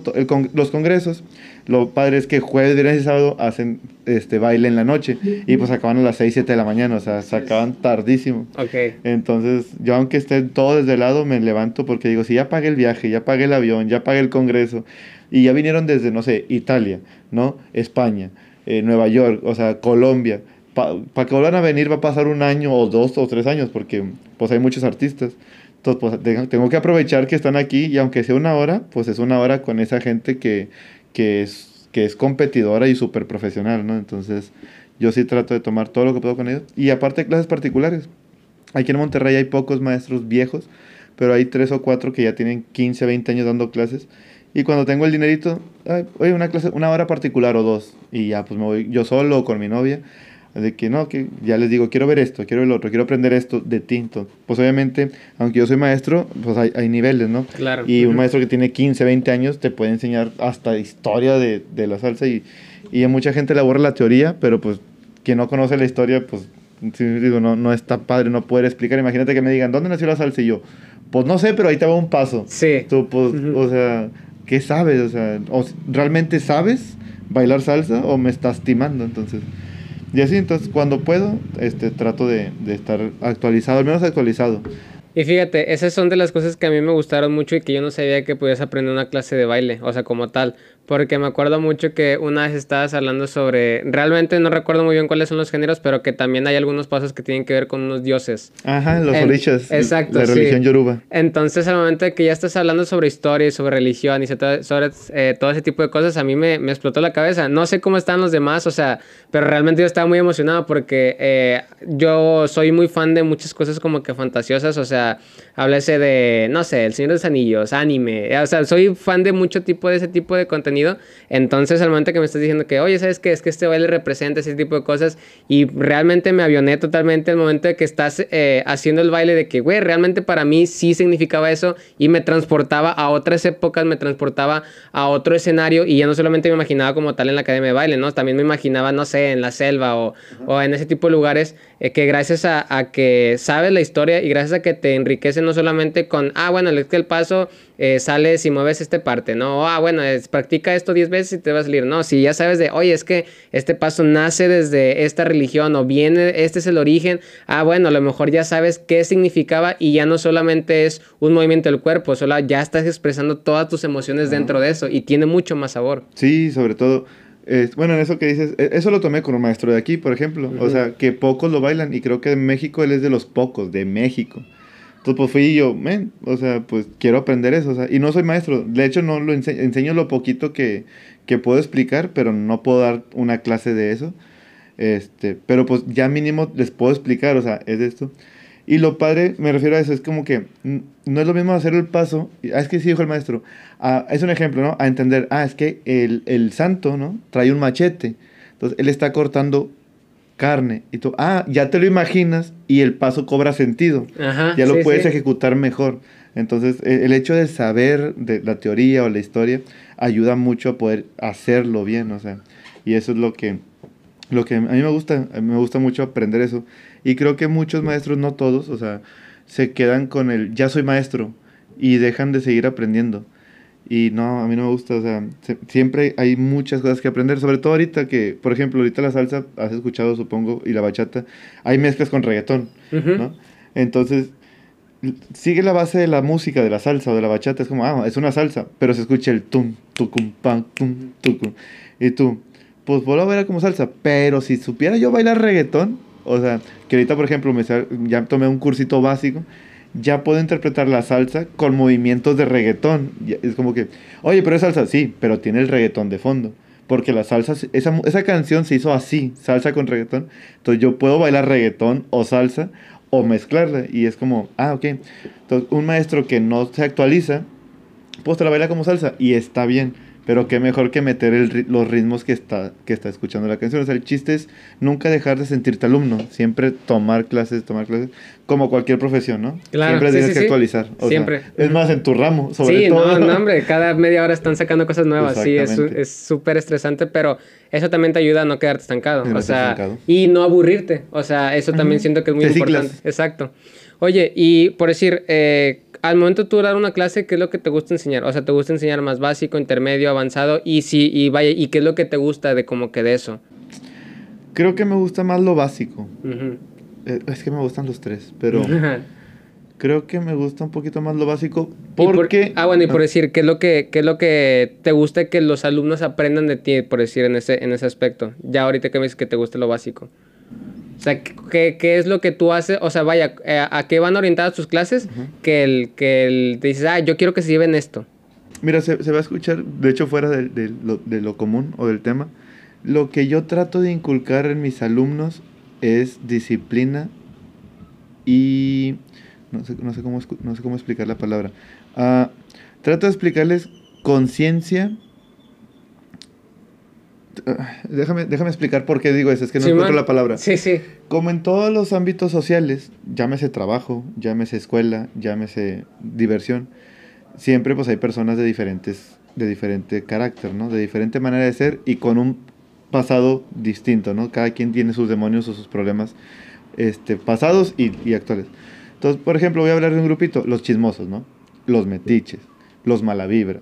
Pero esos mala vibra se llevan bien con otra gente. Entonces, no pueden ser mala vibra siempre. O sea, hay cosas que no les gustan y las dicen, y a una gente no le cae, pero otra, con otras personas se llevan bien. Me refiero a que no todos somos malos, aunque sí habrá algunas arrocito ahí quemado. No para todos somos malos, o no en, todos los no en todas las situaciones eres el malo. Eres el malo, a eso me refiero. Este, claro, sí habrá alguna rosa ahí quemado, pero ¿qué pasa en, todos los ambientes sociales y en este, por ejemplo, que es que todo el mundo se conoce? Pasa que pasa algo malo y, y es que él, y es que es bien mala onda, y este vato, o esta chava, y qué hueva, y se empiezan a romper los círculos. Lo, lo he visto en muchas academias. Me llega mucha gente de que, oye, tienes clases avanzadas o intermedios, porque pues obviamente en algún, algún problema tuvieron en otra academia, o los corrieron, o se pelearon, o así. Este, y a mí, por ejemplo, no me gusta recibir gente de otras academias. No, no me gusta. O sea, uno, porque pues por lo general, o sea, si no tienes ningún problema con la academia donde estabas, no tienes por qué haberte ido, ¿sí? si te sientes a gusto. Eh, entonces, me refiero a eso. Entonces, yo trato de, de inculcarles mucho a mis alumnos el de si a ti no te cae alguien, no hagas un problema, a menos que te hagan algo. O sea, si tú tienes un problema, lo hablas conmigo. Y lo hablamos entre todos y lo resolvemos, o aquí se despiden los dos, ¿me explico? O sea, o la persona causante, ese plano de, ah, es que si te la bañaste, tú hiciste esto, lo lamento, o sea, no puedes estar ya aquí. Este, entonces trato de inculcar eso de, de raza, o sea, en este ambiente van a encontrarse todo tipo de personas, se los digo mucho, casi, casi siempre cuando ya llevan más de seis meses, ya cuando van a sociales y ya empiezan a conocer, porque se acaba la magia del, del, del baile, se empiezan a conocer cómo es la gente y pasa en todas partes. Nadie se lleva bien con todo el mundo en el trabajo, es raro. O sea, siempre va a haber un, una grilla o, un, o, un, o una envidia. Sea, eh, sobre, es más, los maestros la sufrimos peor todos nos critican, todo les duele de nosotros, todo les cala y nunca eres suficiente para la gente.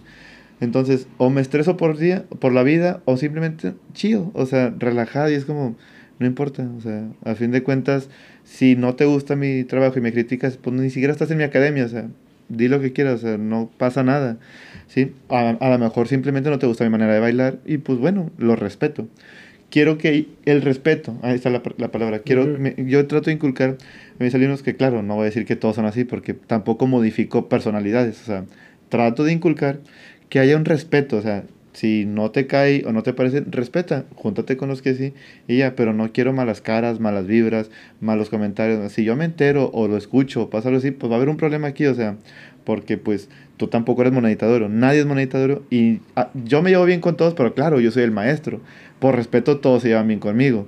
O sea, pero pues, si yo voy a otra parte probablemente no me lleve bien con todos. Y ya, simplemente es normal, o sea, tengo que aceptar.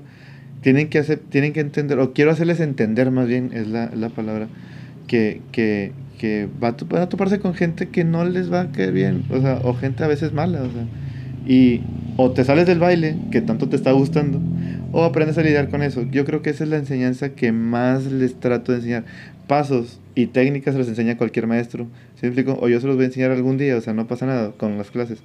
Pero me gusta enseñar educación y respeto. Creo que eso es lo que a mí más me gusta. O sea, y fíjate, yo antes de entrar a, a, las clases de baile yo estaba en un coro. Y en ese coro yo estuve como unos 5 años, 5 o 6 años, o sea que estuve como desde los 13, 14 años y me salí a los 20 y no me salí, no, 20, sí, creo que a los 20 y no fue por gusto como tal, fue porque eh, en el, yo antes estaba en grupos de la iglesia, entonces en el grupo cuando empezabas a coordinar eh, tenías un periodo de dos años. O sea, ya cuando eras coordinador tenías que estar dos años y después te salías. Era, era forzoso, ¿no? Entonces a mí me toca coordinar esos últimos dos años que yo estaba en el coro.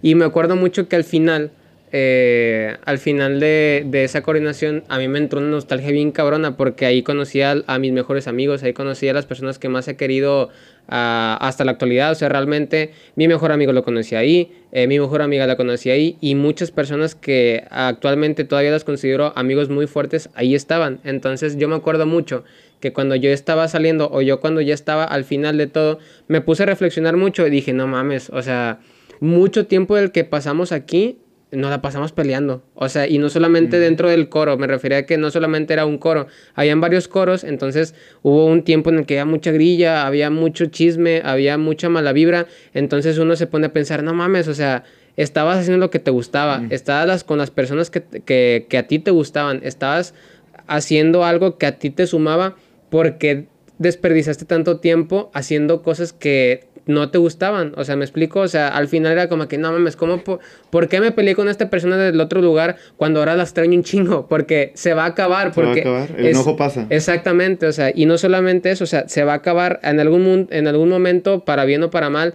Uno va a dejar de bailar, uno va a dejar de, de, no sé, de trabajar, uno va a crecer en algún punto y todo se va a acabar, tanto lo bueno como lo malo, ¿no? O sea, realmente eso es algo muy importante y es algo que yo tengo muy presente que así como también eh, lo bueno se acaba porque muchas personas pues van con esa eh, bandera de, negativismo, también lo malo se acaba, ¿no?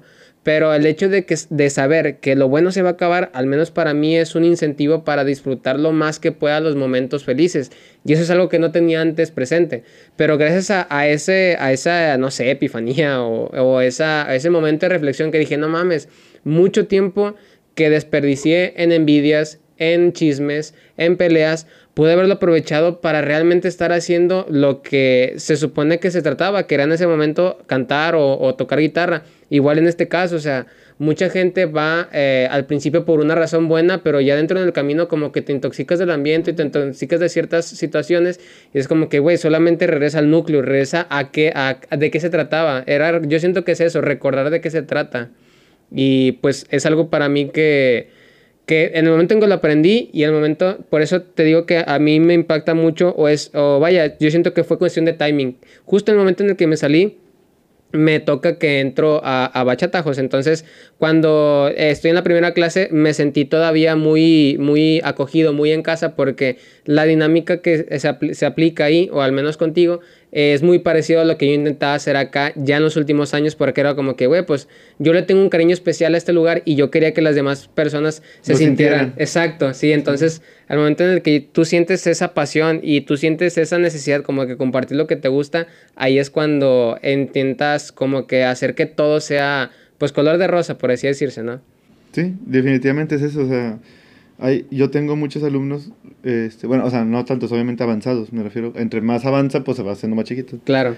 y, y muchas otras academias siempre veo que brincan de academia. Porque, pues, obviamente le aprendes casi todo al maestro, ¿no? O sea, y tienes que aprender de otras partes. Y los que yo tengo ya llevan casi tres años conmigo. Me dice, no, yo aquí me voy a quedar. O sea, si tomo clases en otra parte, me dice, si, si este. Eh, bueno, volvemos después de una pequeña parada técnica. Eh ¿En qué nos quedamos, hijo? Era. Estabas platicando sobre que a ti te gusta. O bueno, que tus alumnos eh, de avanzado les gusta todavía quedarse hasta ahí. Ah, sí, sí, te decía. Veo que brincan mucho en otras academias y acá se quedan. O sea, me han dicho, no, pues aquí yo me voy a quedar. O sea, sigo, sí, tomo, sí toman clases en otras partes, o sea, toman talleres, cursos, así. Pero siguen viniendo conmigo a pesar de que ya tienen bastantito tiempo. Y pues es algo como que. Como nice, o sea, es como, ah, ok, algo les atrajo, o sea porque saben que hay muchos más maestros, saben que hay maestros con más tiempo y así, pero se sienten cómodos, a gustos y siguen aprendiendo de mí. Entonces, algo, algo hago bien y yo espero que sea por la parte de esa que te digo, trato de inculcar lo más que puedo la cuestión del respeto, la educación, etcétera, en, en, en, la, en la gente. Al menos no cambiarles su manera de ser por completo, pero al menos tratar de cambiarle esa parte como todos tenemos tóxico, ¿no? O sea, y de que no agarren lo tóxico, que sigan viendo al baile como lo que es, un, un medio para divertirse. Este, y los que quieren competir, obviamente, pues ya que se centren en, en, competir, ¿no? O sea, que se quiten eso de que es que están diciendo que esto y que el otro. Tú métete a competir y se acabó el, el pedo, ¿no? O sea, fija tu camino y, y, listo. Y si lo haces para divertirte, relax y disfrútalo, o sea, no pasa nada. Ya si tienes un problema, y ahora sí real, hay que checarlo, hay que hablarlo o ver qué, qué está pasando con, la, con, con las otras personas, ¿no? ¿Y cuál es tu motivante para poder hacer lo que te gusta? O sea, me refiero a que tienes algún motivante religioso, tienes algún motivante espiritual, eh, como labor de, de social, trabajo, alguna inspiración por fuera. ¿Hay algo que te impulse a poder seguir haciendo eh, lo que, o sea, tu, negocio como tal? La verdad, no. O sea, simplemente me gusta. Bueno, yo, bueno, más bien, sí tengo un motivante, pero no es algo de eso. O sea, me motiva a conocer gente. O sea, cada, cada clase que abro cada mes o cada dos semanas es conocer gente nueva, caras nuevas, problemas diferentes de las personas, o sea, vidas diferentes, profesiones variadas, o sea, y no sé, ya cuando empiezan a convivir un poquito es como ya saber a qué se dedican, qué les gusta, qué no les gusta. Este, no sé, se me hace muy, muy padre, o sea, hacer como que cada vez una red de más conocidos y más, no digo amistades porque pues al final de cuentas solo pocos llegan a ser realmente amigos, ¿no? Este, pero me refiero a muchos conocidos a quienes respeto o me respetan por ser maestro. Y aunque ya no los vea, así como en tu caso de que pues ya no te veo, pero seguimos en contacto, es como, ah, ¿quién es? No sé, esa parte me gusta mucho, me hace muy padre. Lo, y de lo que más disfruto o me motiva ahora sí que enseñar a bailar es cuando alguien me dice que no puede o que no va a poder bailar y termina bailando. Y es como, men, te dije, o sea, sí, nomás, bueno, siempre que empiezan las clases les, les doy un speech, ¿no? El de, de la academia, cuánto tiempo tiene y todo. Y les digo que antes de empezar yo tengo una regla, solamente tengo una regla, que no pueden decir que no se puede. O sea, siempre les dejo en claro eso, les digo, si vas a decir, si dices que no se puede, vas a decirlo, mejor retírate, o sea, no, no quiero gente que esté cerrada. ¿Me explico? O sea, vas a batallar, probablemente. O sea, claro, la clase empieza desde lo básico y sencillo, pero puedes tropezarte, batallar, pues sí, o sea, claro, si no, no hubiera clases. Es cuestión de práctica. Pero decir no puedo, ya tu mente te está, ya te cerraste, o sea, no te va a salir por más que quieras, no te va a salir, o sea. Entonces, nomás no digan que no pueden y practíquenlo, o sea, inténtenlo. Si no le entienden, lo explico otra vez. No pasa nada, pero inténtenlo. Entonces ya cuando alguien dice, no, es que yo no pensé que fuera a bailar o no puedo bailar, y yo, solo inténtalo. Y ya pasan, no sé, dos, tres semanas, ¿sí me explico? O sea, y ah, ya le sale, o sea, los dos, tres pasitos, ves cómo si se puede, o sea, como esa satisfacción, o sea, eso me motiva, eso me da satisfacción de que, claro, antes de ahí yo estoy de cadillo, sí se puede y sí se puede y dale y te estoy, te estoy viendo y ahí, pero ya cuando sales como, se les nota en la felicidad en ellos, o sea, como que un relax de que, ah, con madre, o sea, no que le salió el paso, sí puedo bailar, o sea, sí voy a poder, claro. tienes que intentarlo. Eso es lo que a mí me, me, da mucho gusto, o sea, me motiva. Eso y conocer a la gente se me hace muy, muy padre. Y eso es algo que yo he venido últimamente como que masticando mucho. O sea, el hecho de que... El hecho de abrirte a nuevas experiencias, o sea, no necesariamente significa que realmente va a haber un cambio en ti. O sea, hasta el momento en que decides decir, ¿sabes qué? Voy a dejar que esta situación a la que me metí, háblese de clases de baile, háblese de, no sé, algún concurso, háblese de, de un curso de cualquier cosa o de aprender a tocar un instrumento musical. O sea, te puedes meter a cualquier clase que tú quieras y ahí te van a presentar un chorro de herramientas. Pero hasta que tú digas, ¿sabes qué? Realmente voy a dejar que me influyan en mí, ahí es cuando va a empezar a fluir el cambio. Pero si tú vas como que, ah, eh, yo no puedo, yo no sé qué hacer, pero hazme. O sea, no, güey, o sea, tienes que poner de tu, de tu cosecha, de tu parte para que pueda funcionar ese tipo de cosas. Pero bueno, si quieres, eh, nomás para ir terminando, ¿a qué aspiras o cuál es el proyecto que tú tienes tanto a corto como a largo plazo? ¿A qué es lo que estás buscando tú con, eh, con tu proyecto actual? O si hay algún proyecto más, eh, más en camino que estás también buscando lograr. Yo en, la cuestión de la academia, mi proyecto a largo plazo, mediano a largo plazo, háblase de unos 5 años más o menos a 10. Me gustaría tener un, lugar más grande o otra, ahora como te dije ahorita, más sucursales. Este, pero con maestros con pasión. O sea, un poquito más. Ahorita, por ejemplo, ese proyecto, o sea, todavía no empieza, pero ya tengo maestros contratados. Entonces, o sea, que no nomás sea yo, sino que tengan una variedad de donde, que sea como una institución y no como una academia y es Alex, sino, o sea, yo soy el director de esta sucursal, pero aquí imparte clases, este, este, este, este, o sea, que tengan una variedad. Me gusta su estilo, me gusta el de ella, me gusta el de él, o sea, y puedan ir eligiendo qué estilo les gusta, pero a fin de cuentas todos son maestros, ¿no? Todos saben lo que hacen. Este, a eso quiero llegar, o sea, a mí me encanta dar clases, o sea, todos los días me, me, divierte mucho, pero también tener una variedad de dónde aprender es bueno para los alumnos, sí, que lo vean como una institución, eh, por así decirlo no un plantel obviamente gigante, pero sí. o sea, simplemente a lo mejor un segundo salón, tercer salón, tres saloncitos y que puedan tener variedad, ¿sí? Y meter más ritmos, ¿no? O sea, que no nomás se centre en salsa y bachata y un poquito de cumbia, sino cumbia, reggaetón, twerk, lo, lo, si me explico, cha, cha, cha, lo que la gente quiera, obviamente lo que la gente pida. Este, ese es mi, ese es mi, mi, mi, mi meta, bueno, no, mi plan, ¿no? Mi plan para la academia. Ahorita pues obviamente es difícil por la pandemia, de por sí todos nos la vimos difícil, muchas academias cerraron. Nosotros logramos abrir la flote este, por clases virtuales, que la verdad no muchos, no muchos las, las tomaban, pero muchos no, me echaron la mano en pagarlas. Y sí me dijeron muy, varios de que, ¿sabes qué? Chile no va a tomarme. Pero ahí te va la mensualidad, o sea, yo no tengo problema, yo tengo mi jale este, cuando este pedo acabe, yo regreso a la academia. Entonces, no sé si lo hicieron, o sea, yo más bien asumo que lo hicieron porque se sienten a gusto este, en la academia, se sienten, se sienten bien. Y muchos me dijeron, yo no quiero que cierres, o sea, la verdad me gusta el espacio, me gusta bailar, me gusta la gente. Todo, entonces, la verdad le tengo que agradecer mucho a, los alumnos. Muchos otros sí tomaron las clases, obviamente sí se conectaban, ¿no? Sí había, pero no sé, si yo tenía 20 viewers, este, me habían pagado 60. y 40 de que, nada, no las quiero tomar, la neta les aburría. Y lo entiendo, ¿no? Lo entiendo. Pero gracias a ellos la verdad es que la academia siguió a flote y ya que reabrimos ahí vamos de poquito en poquito y pues ahí va, ahí va agarrando otra vez forma, pero pues a ver, a ver para dónde nos lleva la pandemia después, ¿no? Sí, la neta las clases en línea están chidas. O sea, me acuerdo que los primeros meses fue una liviana total, a, al menos a mí que me que estaba totalmente recluido de que desde marzo neta no vi la luz hasta yo creo que hasta junio. Entonces, neta, sí fue una liviana tomar esas clases para poder desintoxicarte. Las neta estaban chidas. O sea, a mí me gusta, a mí la persona me gustaban mucho.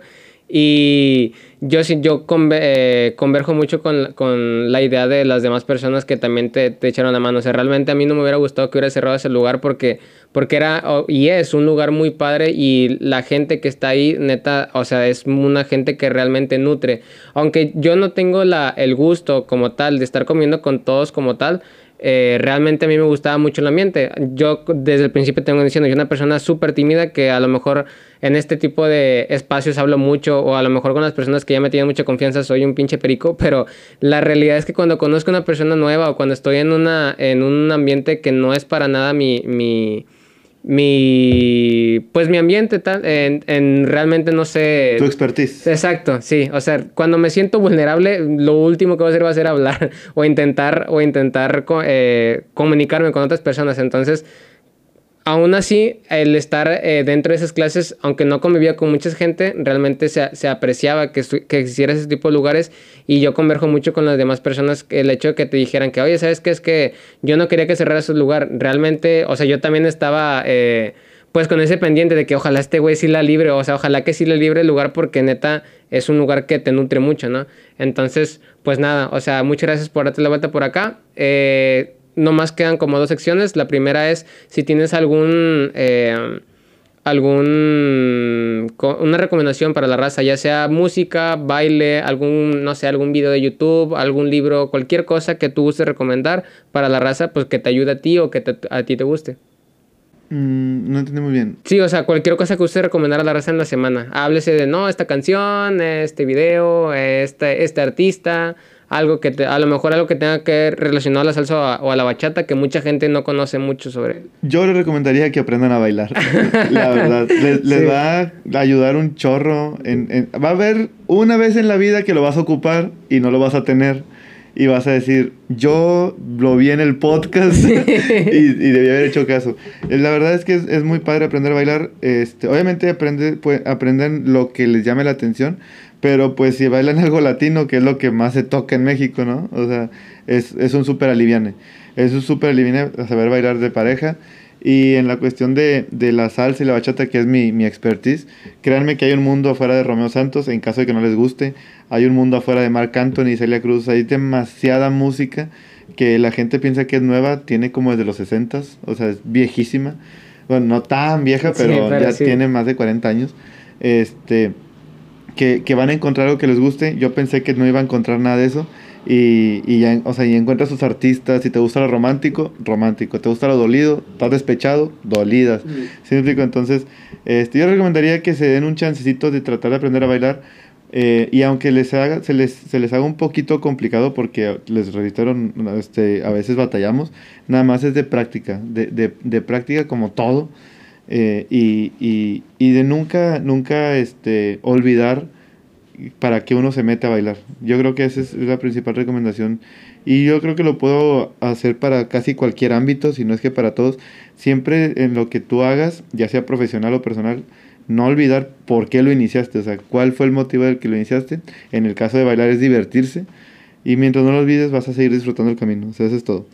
Este, les recomiendo yo mis, mis, autores favoritos de música. A mí me gusta mucho Héctor Acosta en la bachata. A mí me gustan las dolidas.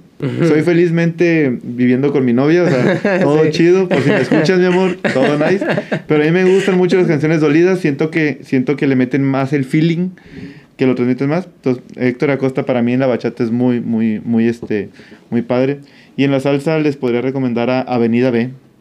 Avenida B es un, es un, es un grupo movidón que, que, yo creo que les puede gustar alguna canción de ellos, de Avenida B o Víctor Manuel.